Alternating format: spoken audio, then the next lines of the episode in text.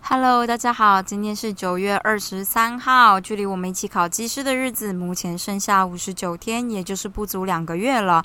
突然想到之前曾经跟要一起考试的战友呢，录了倒数六十天跟三十天的宣言，不妨回去听听看自己曾经说过什么哟。好，关于昨天呢，昨天就讲到身份认同这件事嘛，然后我就突然想到，我以前在肚皮舞的分享的时候，就是我们肚皮舞社很多时候会进行心灵分享，然后我就跟老师说，老师，我真的很不想要上镜，我想要当一个懒人，然后。我就想说，这真的很耍赖。可是老师就是一个真的非常正向的一个老师，他就突然间就说：“当懒人很好啊。”像他的姐妹，就是他们家有三个姐妹，他就说他的妹妹呢，就是一开始就说他不想工作，他希望他的他的梦想就是不工作。然后呢，就是因为他想要不工作，所以他就呃怎么说呢？就是不不工作当个懒人，所以他就开始走一些。可以快速赚钱的方法，因为他想要快速的不工作吧，大概是这个样子。然后他就说，后来他妹妹变成他们家最会赚钱的人之一，因为他就自己开了公司，然后呃自己创了服饰店这样，然后现在就是一个懒人的状态。然后就觉得太励志了吧，老师。虽然我讲我就是指的不是这个，我指的真的是变懒人。但是如果是这样子的话，我们也可以想想看，要怎么样变成这种励志的懒人。好，这就只是我想要说一下，就是昨天本来就是想说的，应该说我昨天录完以后才突然想到这件事。那今天再跟大家分享一件事情，就是我今天去了中山拳馆，诶，中山拳馆对，就是在善导寺那边的一个拳馆打拳，然后我就觉得。有的时候觉得自己就是颇有勇气的，因为我就是一个从来没去过，然后他也是一个采预约制的状态，所以我就上网报名，然后就去了。而且重点是他可能我也不知道这个课程适不适合我，他上面也没有写。然后我就因为我就是刚好这段时间有，就是依照时间下去选课，然后就去了这样。然后这个课好像叫做什么啊？我不知道哎，就是有点像拳击健身之类的课。我就是想说，应该还好吧。总之，体验课一堂是两百块啦，这样你就是上网预约体验，然后所有的课程你只能体验一次，不是说什么我今天体验的拳击课，然后下礼拜可以体验泰拳，反正就是每一次就是。体验课一堂两百块，就只有一次而已，一次的机会。然后之后就是照单堂单堂算价这样。然后我问了一下，就是如果要一次买十堂的话呢，大概就是一堂是两百九十块，所以十堂就是两千九。然后呃，第一次报名的话会加入会费，大概是八百块，就送你一件衣服跟绑手绑带这样。可是我就问他说：“哎，可不可以不要给我衣服？因为就是我衣服实在太多了。”他就说：“不行，哈，真的很可惜。”这就是。有点浪费资源的一部分呢，是不是？好的，总而言之，我今天就去体验，然后我觉得这真的是很惊人的一个活动。应该说一个运动嘛，就是因为大家可能想象就是拳馆的拳击可能是一直打沙包打沙包这样，呃，但是我不知道什么时候我去韩国的时候找了一个学妹聊天，然后学妹就跟我说她在韩国有打拳，然后我就说那会不会很累啊？到底是怎么样进行的？也也而且也不知道为什么就问的是韩国的。好，总之，学妹就跟我说他们一开始会进行体能的训练，然后之后才会打一下。打拳这样，然后我就想说，哦，那就是不是全部都在打拳，应该也不错，因为打拳真的很累。就是打拳，我可能没有办法维持超过两分钟，我就一分钟过后，我大概就想死了这样。然后，所以就是，反正我就挑了这门课，就他就是百分之八八十五全部都在做体能，诶，我就觉得还好，我就是之前呃去输了血，然后做了手术，不然我就是根本不可能撑过他这么高强度的体能。来跟大家简介一下我们这门课做什么好了。他一开始就做很简单的暖身，暖身之后呢就开始跑步吧。就是那个场地其实很小，并不大。然后反正就是你跑一跑以后呢，接下来就开始进入一个侧并步的练习，这样。哦，不对不对，一开始先跳绳，然后你就跳一阵子之后，就觉得啊很久没跳绳的那种吗？那跳绳打了真的有个痛，但没关系，跳完绳以后，你就把跳绳围在地上，有一个小小的圈圈这样，然后接下来你就绕着那圈圈做侧并步，然后再下一个练习就是当就是教练会有吹哨这样，然后一吹哨你就要换边，就比如说我们侧并步一开始往右，然后吹哨就马上往左这样，然后下一个动作就是当他吹哨的时候，你就要左脚，你就惯用脚，诶，比如说右撇子打拳的时候就是左脚。在前嘛，所以你就是把你的惯用脚踏出去以后，然后出拳出一二这样，一二就是第一个是左拳，然后一就是左拳，然后二就是右拳这样，反正就这样。然后其实做到这边我就已经觉得，哎，有点累，真的是有点累。然后之后接下来开始就进入一个无限的体能的状态，它大概就是会，就是反正只要教练吹哨，你就要换边，然后接下来可能就是出空拳。然后空拳出完，可能就找嗯找一个人，就是对，诶随便找一个人当你的对手这样，但也没有真的要打拳哦，就只是推对方肩膀，或者是就是他就有点像在做那种前后开诶剪刀脚嘛，剪刀脚的时候同时出拳，然后为了要训练你的协调性，可能就是呃要同手同脚啊，不同手不同脚啊，然后接下来就是那种拍脚，就是你左手拍右脚，右手拍左脚这样，然后拍完诶。拍完之后就进入一个比较难的，就是一个我不知道大家知不知道，知道就是你拍脚的时候可以就是往前跳，但你也可以往后跳，所以他就要你左手拍就是往前的左手拍右脚，然后右手拍左脚，接下来你往后踢，所以就是左手拍后踢的右脚这样。然后我就觉得我协调性他妈超差，而且这做完以后，接下来就跟你说，你就是做完一组以后就转圈，就是你要边做边转，真的是爆难，就是他不。真的就协调性的问题诶，然后这些都还就是真的只是在暖身诶，后来就是好像我们就做了一个很惊人的事情，就是那个拳馆不大，然后教练就介绍了十二种动作，然后呢每一个人都要站在。其中一个动作上面，然后哨音一响，你就要换到下一个动作。所以一开始就是第一个动作就是你的波比跳，波比跳完以后拿那个球，就比较重的钥匙球，然后举起来跳高这样。这个是第一个动作。第二个动作就是他把拳把放中间，然后你就是左右跳，一直跳，一直跳。然后每一次的动作大概是维持一分钟，然后休息五秒这样。第三个动作就是戴上拳套，然后打那个那个叫什么打靶？诶，打靶那个叫什么啊？垂钓的那个，反正就是打那个垂，就自己打那个。锤击，然后第四个动作就是教练会帮你接，一样是打，就是万处，你就是打一打。然后第五个动作就是用战神，我真的是很讨厌战神，我觉得战神真是爆干累。好，就是战神用完了以后，下一个动作就是有点像是左右各放一个三角锥，然后你侧并步去摸，这样完全就是体能训练呢。我还以为我回到大学时代，话说我大学时代就在细雨里面也没有这样训练呢。好，然后下一个动作我想想看是什么。下一个动作就是比较缓和性的动作呢，就是就是因为它就是那个场地里面有一个那个叫什么啊？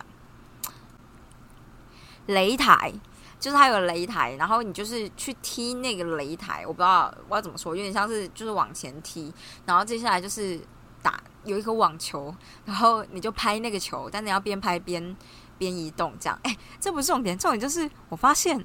我不会拍球哎，就是里面只有我一个人在拍球过程中，球就是因为一直拍不到球，就一直滚出擂台，然后我就觉得超丢脸。其实只有一分钟，我捡完球就结束了这样。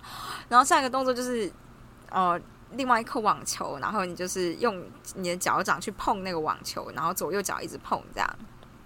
我觉得这边都比较像缓和的动作，然后。这个动作结束之后呢，就会来到一个很高的箱子前面，然后你接下来就是要跳上跳下这个箱子，真的是矮子就是对矮子很不友善的一个高度诶。然后最后就是哎，不是最后是倒数第二个，倒数第二个就是开合跳，然后最后一个动作呢就是拿弹力绳，然后你就是因为那是你手勾着弹力绳从背那个地方出拳，这样就是弹力绳抓住你的就是手有够难，就是很紧诶，好不好？大概就这样，这个东西做两轮，然后我就觉得我真的要死了，我要死了。我 我体力真的很差，就是我的体能真的是爆干烂。但其实我觉得已经好一点了，有可能是啊，这就牵扯到身份认同的问题。因为我之前身体太差了，我就一直坚信着自己体力很差。但我今天也是好好的撑过来了。而其实每一个动作一分钟这件事情是会督促你撑下去的，因为你就觉得很短。就是也不是很短，就是你大概累的时候可能是三十秒、四十秒，那其实再撑一下就到一分钟了。我突然想到，我还忘记一个动作，他们在擂台上面放一个杠片，然后你就是拿着杠片跳起来的时候，把杠片往前这样。杠片五公斤，我平常我平常做中训可能也只拿三公斤而已，还是五公斤，但都慢慢的，你知道，就不是那种跳动型的。啊，反正就是这样子啦，跟大家分享一下。做完以后就觉得啊，好累哦，我就没做有氧哦，真的是应该要做有氧。我想我现在的运动呢，大概就缺一个瑜伽吧，因为其实我还是觉得瑜伽对静心，把心静下来，然后把身体拉开这件事情真的是很好。只是你要找到对的瑜伽老师啦，因为我觉得瑜伽百百种，就是有一些就是做完你不见得舒服，或者是嗯，我也不知道。好，反正就是我今天全馆的分享。这样，我想不意外的话，我应该以后礼每个礼拜三都会去打拳。这样，哦，他那个啊，就是十堂课，然后你只要在三个月内用完就好了。所以就是偶尔没到也没有关系。但是那个啊，就是那个拳套真的很臭哎，那个公用的拳套真的。干，这很臭哎！就是我们不是，嗯，我们不是空手下去摸那个拳套哦，我们是有给一个，呃，就是那种手扒鸡的手套，我觉得比较像乳胶套啦，就是但没有粉，可是就是那样子的东西。然后你带那个东西下去打，看真的很臭哎！就是我这人，后来想想，我这人对味道也是蛮敏感的。我觉得呃，我不知道，可是我又觉得我的资质，就是我的资历，或是我要努力的时间，应该不会让我买一一个手套。而且，就是这一门课这一堂课啦，打拳的时间没有真的多到，我觉得需要一个手套，就是你撑过去就好。但是真的就是很臭诶。我还记得 Jenny 曾经跟我分享过，她好像是跑那种马拉松，然后是那种。比如十个人一组，然后呃跑那种垮腹追日，就那种跑超马的，是不是啊？我有点忘记了。反正就是一个人可能跑七公里，另外一个人跑七公里，然后一路一直跑，跑完全部这样。然后他就跟我提到，就是有一个刚好是外国人，然后他的体位就很重，然后他们在车上，他就觉得体位很重。那我就觉得这就是地狱吧？这对我来讲快要到地狱了吧？好难哦。就是啊，我不知道，我从来没遇过那样的情况，我不知道我自己忍忍不忍得住。可是也没有什么好忍不住的，因为就是你懂吗？就是 你就是得忍耐的那个当下啊。不知觉觉得你就是一个很厉害的人，但我就是这部分我比较无法，特别是对外国人的题。体臭嘛，体那个不是体臭嘛，那就是就身体的味道，就是很难。而且我一般来讲就已经觉得男生就是台湾的男生臭臭的，但台湾的男生跟其他国家的男生比起来，又已经算是没有味道的。我想这也是我没有出国的一个，就是我没有出国的一个原因之一啦。我猜没有啦，这只是个借口。好啦，反正就是想跟大家分享一下，我今天打拳，我觉得还蛮不错的。但是我的右手现在在抖，很抖。唉就是这样子，不知道之后会不会就是手变比较有力，然后长一点点背肌。可是我在，我觉得这个这门课可能就是主要是训练体能，所以不知道自己体能有没有办法上来这样。然后我最最近就是在脸书上面看到一个之前一起跳舞的肚皮舞美眉，她就说她呃最近大概三个礼拜吧，就是每天早上五点都会到游泳池里面，因为就是她去就是。某种程度社会人士的救生班，我就突然间觉得他很了不起，然后就想到我之前救生班的生涯，我就在想说，哇，等我体力稍微再好一点，我是不是应该可以试试看？但是每天早上五点起床，让我想一下，有点难。也不是五点起床，是五点到游泳池哦，五点到，因为你这样训练完，大家再去上班才来得及，这样这很猛诶。而且我觉得外面的教生就是救生班，可能跟台大救生班比较不一样。也许我就不会边哭边游泳，然后最后就放弃了，因为实在太痛苦了。不过就是，嗯，我觉得因为是这样子，我之前在大学的时候放弃救生班这件事情，让我一年都没办法碰水，因为我就是看到水就怕，太怕了，就是那个环境太高压了。即使我可以游泳，可是我我就是太怕了。我还记得那个时候，我只要看到水，真的就是会怕，哎，就那一年内都没有下过水，就游泳池或者是海都没有。然后一年之后的某一次，我去了游泳池之后，就是有点是鼓起勇气，然后去了游泳池，就觉得我果然是喜欢游泳的。就是这一件事是不太需要别人逼我，我可能偶尔就会去做这样，所以就是就觉得，嗯，你知道，毕竟，嗯，外面的救生班这件事情，嗯，可能没有那么严厉，所以我只要。好好的把它做完，应该说很多社会人士也都在，就是年纪一大把的，可能四十岁也还在做这件事情，就考救生班或者参加救生的集训，这样就觉得要是将来有一天应该可以，就是再试一次，然后这次应该就不会那么怕了。看我那时候真的是怕爆诶，都不知道自己在说什么。好，没关系啊，就这样一个分享啦。好，我知道今天又讲的有点多，大概是我就是太爱碎念了。不过呢。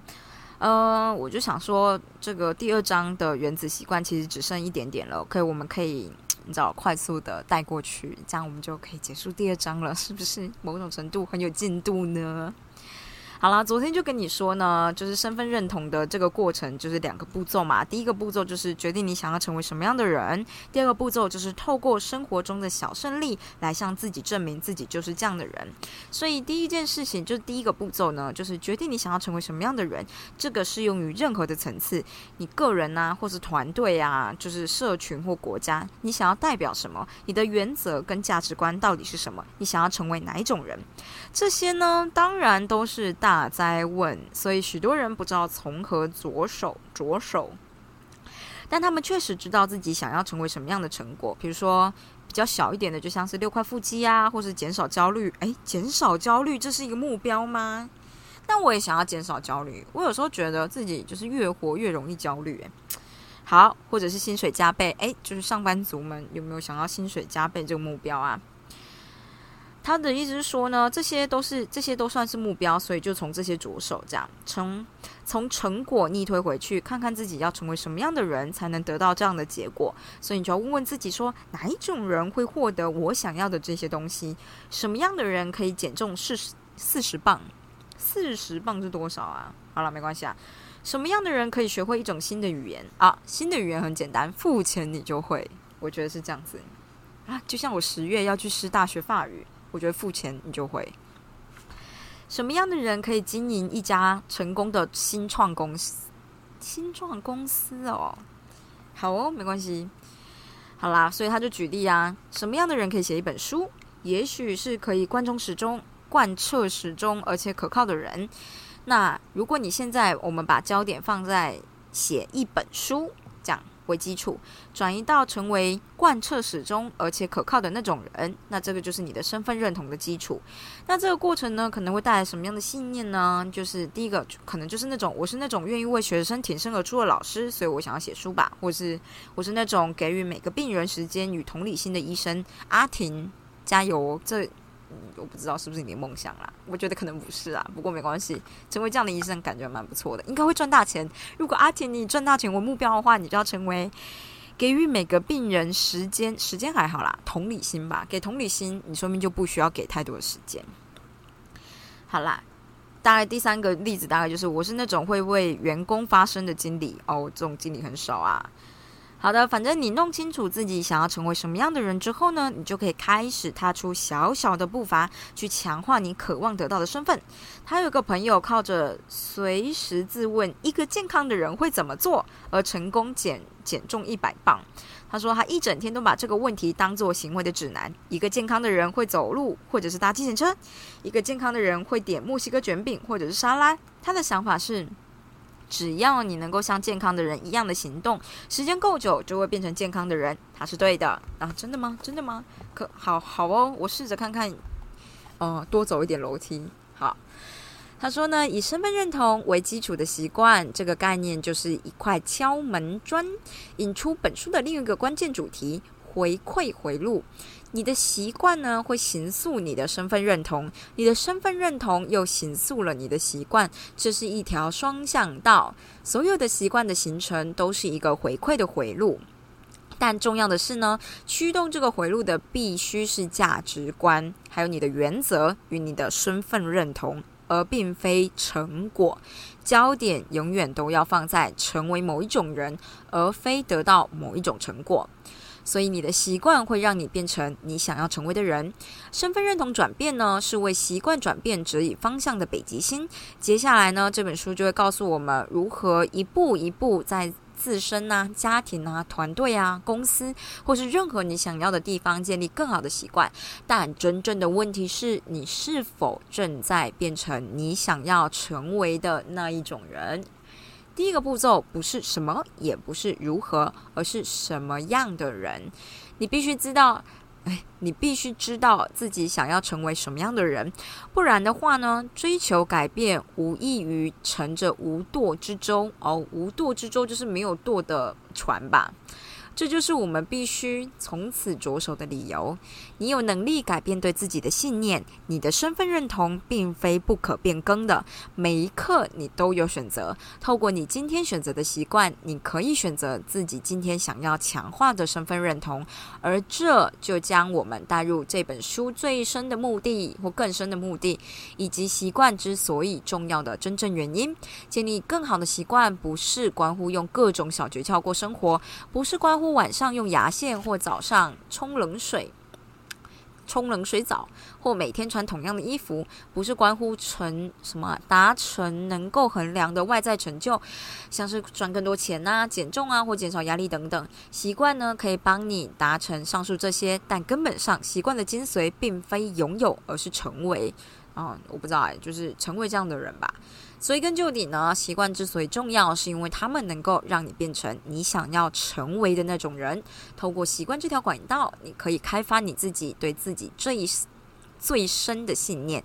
你真的会变成你的习惯？什么意思？我真的会变成我的习惯？好像我的习惯造就我一样啊？这不就是他说的吗？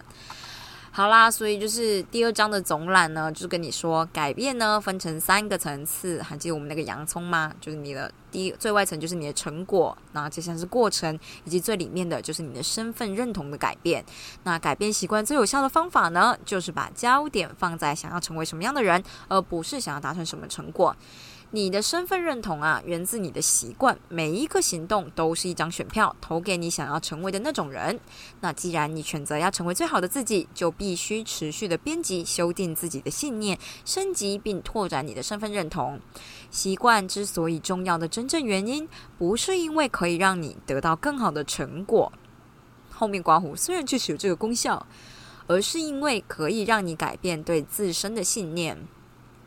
哎，说真的，其实我觉得我对自身的信念这一点啊，就是是一个蛮健康的人类，因为我对自己就是会觉得不完美才是最完美的啊，谁是完美的？完美太累了吧？这样，所以失败的时候总觉得还好。我还记得前几天我跟一个朋友呃聊天的时候，他就说。他跟一群朋友去学自由潜水，可是只有他考试的时候没考过，他就觉得有点难过，然后觉得有点 depressed，然后他就问我说：“我那个时候大学的时候放弃救生班这件事情，会觉得自己很没用吗？”那我就想说：“不，不会啊，干我那时候都快崩溃了，好吗？就是我可是边游边哭诶，这样。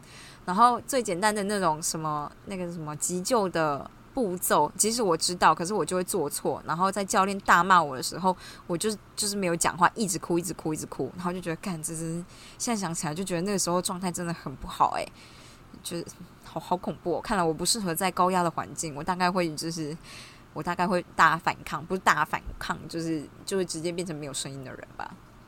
但你这也不是重点啊，重点是我现在回去看，如果别人跟我说，其实你再撑一个礼拜你就撑得过去，我就觉得不行啊！我那时候状态没办法再撑一个礼拜，我就是一个你知道各种放纵自己的人。好啦，反正我就是觉得，就算是这样，我也不觉得自己是个失败者，我只就那次没成功而已啊，就试一次就好了嘛。只是这这个再试一次呢，到底会不会在我的生命中再再度的出现呢？我觉得就算没有，我也不会觉得很痛苦啦。大概就是这样子。我不知道哎，大家对身份认同的感觉是什么呢？我自己是觉得呢，我就想要过一个当一个快快乐乐的家伙，然后眼里就是总是要有个色彩，这样大概就这样。对生命要有色彩啊。如果太累的话，就休息嘛，是不是？我知道很多休息这个选项呢，不一定每个人都有，但是我觉得每个人定义的休息不一样啊。可能就是去泡个汤就休息了嘛，是不是？或是很奢华的浪费时间，对你来讲也是个休息。就像我前几天一直熬夜，前几天那个熬夜让我这三天都会一直睡超过十二点，我觉得这就是一个休息。虽然说觉得好像很浪费时间。其实我没有这样觉得，对不起，我内心里面真的就没这样觉得。看来就是身份认同的问题啊！你看，要是你理智上觉得好像有点浪费时间，可是你真正的心里面没有觉得，你就不会觉得愧疚呢，是不是？这会不会是很多渣男的就是词啊？就是他虽然会跟女生道歉，但是内心里面没有没有觉得自己有错，所以就是这个行为就会无限轮回呢。哎，怎么讲那么久？好啦，就是这样子。明天就是五十八天，明天会是我最忙的一天。明天是我暌违一年多，从终于要再见到我老板的日子，我觉得有点紧张，而且我还会迟到，因为我上课啊。再跟大家分享重新见到老板的感觉吧。那么大家就这样喽，拜拜。